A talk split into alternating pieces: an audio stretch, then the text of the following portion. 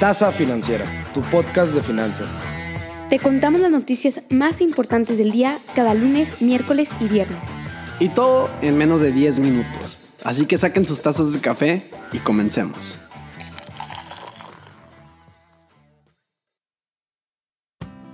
Muy buenos días, gente, ¿cómo están? Nos extrañaron el miércoles, ¿verdad?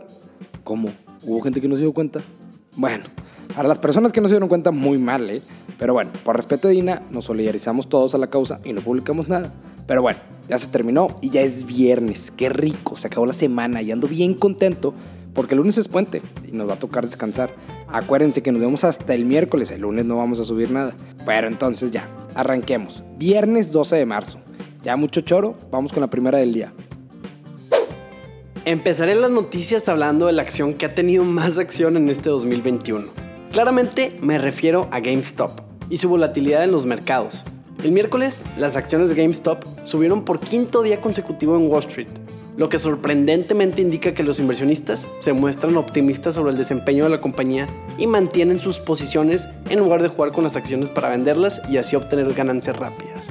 Las acciones subieron 26.94%, superando el nivel de 200 dólares por primera vez desde el 1 de febrero, cerrando la jornada en 246.90 dólares. Si bien el nivel se mantiene muy por debajo del máximo de 483 dólares observado durante el debate que tuvieron los usuarios de Reddit para impulsar esta acción y ganarle así a los hedge funds. Pero aún así, parece indicar que muchos siguen creyendo en esta empresa de tiendas físicas de videojuegos.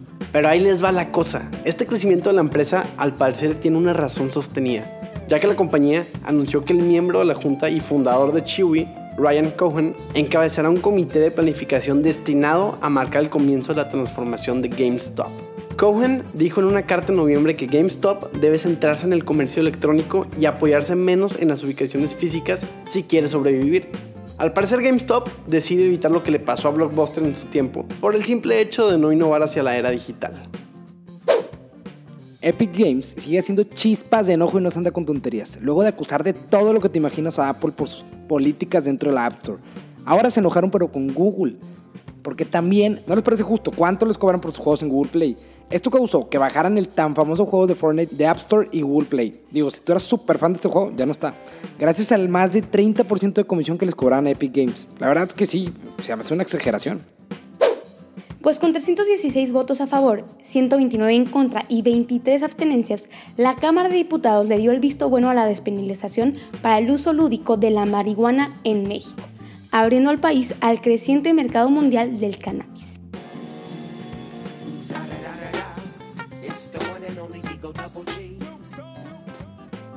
Ahora hablemos de las ground rules. O sea, digo, ya no es ilegal, pero tampoco nos están diciendo hay lodo, atásquense. Primero, el consumo. Los usos del cannabis son para autoconsumo y la pregunta de varios es si sí puedes tener tu plantita en tu cuarto para fumártela de vez en cuando. La producción también puede ser para la comercialización y venta de la misma con fines lúdicos, con fines de investigación y con fines industriales. Por otro lado, la venta del cannabis se realizará exclusivamente dentro del territorio nacional en los establecimientos autorizados por la Comisión Nacional contra las Adicciones CONACID y en este lugar, por obvias razones, no se puede emplear ni vender a menores de edad. Ahora, asociaciones. Los mayores de 18 años podemos constituir asociaciones de cannabis para cultivar y poseer plantas de cannabis para consumo lúdico. Las asociaciones deberán constituirse con un mínimo de dos personas y un máximo de 20 personas mayores de edad y por cada persona se puede cultivar cuatro plantas sin exceder en ningún caso las 50 plantas. Comercialización, long story short, para vender necesitas una licencia de la CONACYT. Finalmente, si hablamos por los números, se estima que el mercado mundial del cannabis alcanzará los 90 mil millones de dólares para el 2026, siendo el segmento de recreación que tendrá la mayor participación de mercado. Déjenme les informo sobre otras votaciones por parte de nuestros vecinos del norte. Con 220 votos a favor de parte de demócratas y 211 en contra de parte de republicanos, más un legislador progresista, la Cámara de Representantes de Estados Unidos aprobó la tarde de este miércoles el paquete salvavidas de los famosos 1.9 billones de dólares, propuesta lanzada por Mr. President Joe Biden. Déjenme decirles de qué trata este paquete. El paquete es básicamente para amortiguar la crisis provocada por la pandemia. Este paquete se amplía hasta comienzos de septiembre, y esto con la finalidad de ayudar más que nada al desempleo que está viviendo este país. Además, el paquete asigna 350 mil millones de dólares para gobiernos locales y estatales, 170 mil millones para la reapertura de las escuelas, 14 mil millones de dólares para fortalecer el plan de vacunación y otros 46 mil millones de dólares para el sistema de pruebas para la detección del coronavirus.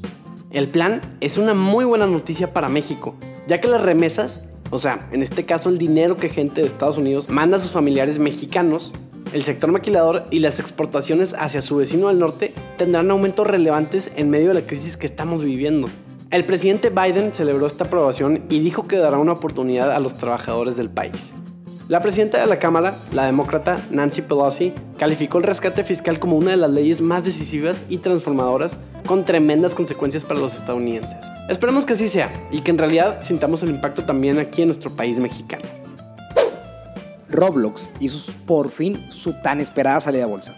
yo no tengo el gusto de haber jugado Roblox. Digo, y para los que no saben, les explico. Roblox es un jueguito ahí en el celular o en el iPad o no sé dónde lo juegan los niños chiquitos, pero es el boom ahorita. Mi hermanita juega todo el día ese mugre. O sea, literal, va a clases, termina las clases y se pone a jugar eso. Obviamente los inversionistas estaban solamente esperando que el día llegara. Y pues llegó y efectivamente creció 47.6 el primer día. La tan famosa aplicación alcanzó una valoración de mercado de 35.500 millones de dólares. Un dineral. Disney Plus oficialmente acaba de superar los 100 millones de suscriptores en menos de un año y medio de vida. Literalmente la están rompiendo y Netflix probablemente ya está asustado. Ceros esperaban que en 16 meses Disney lograra los 100 millones. En fin, los ejecutivos anunciaron esta noticia durante la Junta Anual de Accionistas de Disney. La última vez que dieron una actualización sobre el número de suscriptores fue en febrero durante sus ganancias del primer trimestre y eran alrededor de 94 millones. Disney no dijo qué provocó este último empujoncito, pero sabemos que básicamente se debe al reciente éxito de la serie WandaVision, una serie que finalizó la semana pasada, y Raya and the Last Dragon.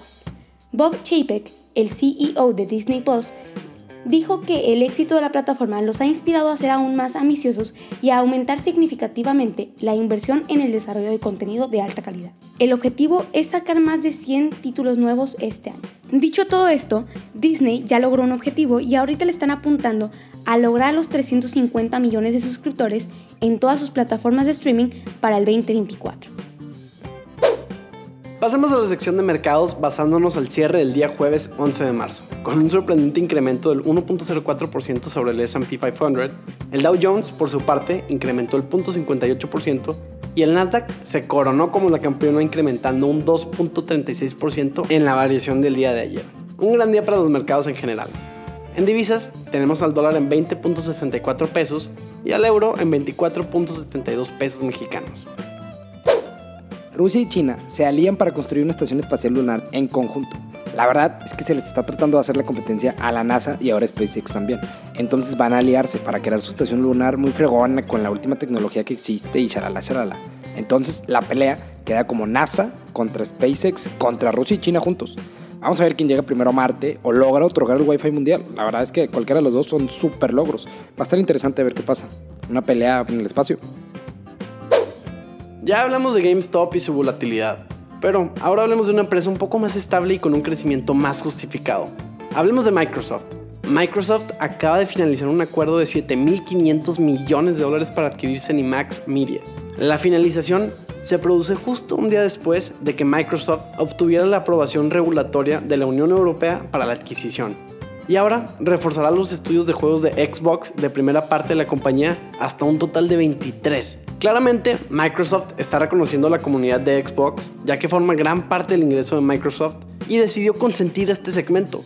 Déjenme les cuento el porqué. Cinemax Media es una empresa estadounidense dedicada al desarrollo y distribución de videojuegos y lo que busca Microsoft con esta adquisición es dar el siguiente paso a la construcción de un equipo de estudios de primera parte líder en la industria. Este acuerdo incluye sub-estudios de Bethesda, estudios que desarrollaron varios juegos famosos. Entre los más reconocidos está The Evil Within, Studio Tango Gameworks. Bethesda ahora se ejecutará como un negocio independiente de Microsoft, con su liderazgo ya existente. Y bueno, este es el enfoque que Microsoft ha utilizado para sus grandes adquisiciones recientes, incluyendo Mojang, LinkedIn y GitHub. Como les decía, se espera tener un crecimiento constante e incremental de parte de Microsoft pero por lo pronto, estas son buenas noticias para toda la comunidad de Xbox. Ayer hace 365 días que en México se declaró oficialmente el inicio de la pandemia y en esos momentos los titulares parecían sacados de una película de ciencia ficción. Se cerraban fronteras de básicamente todos los países, se cancelaban clases presenciales de forma indefinida y la OMS declaraba un nuevo coronavirus una pandemia global.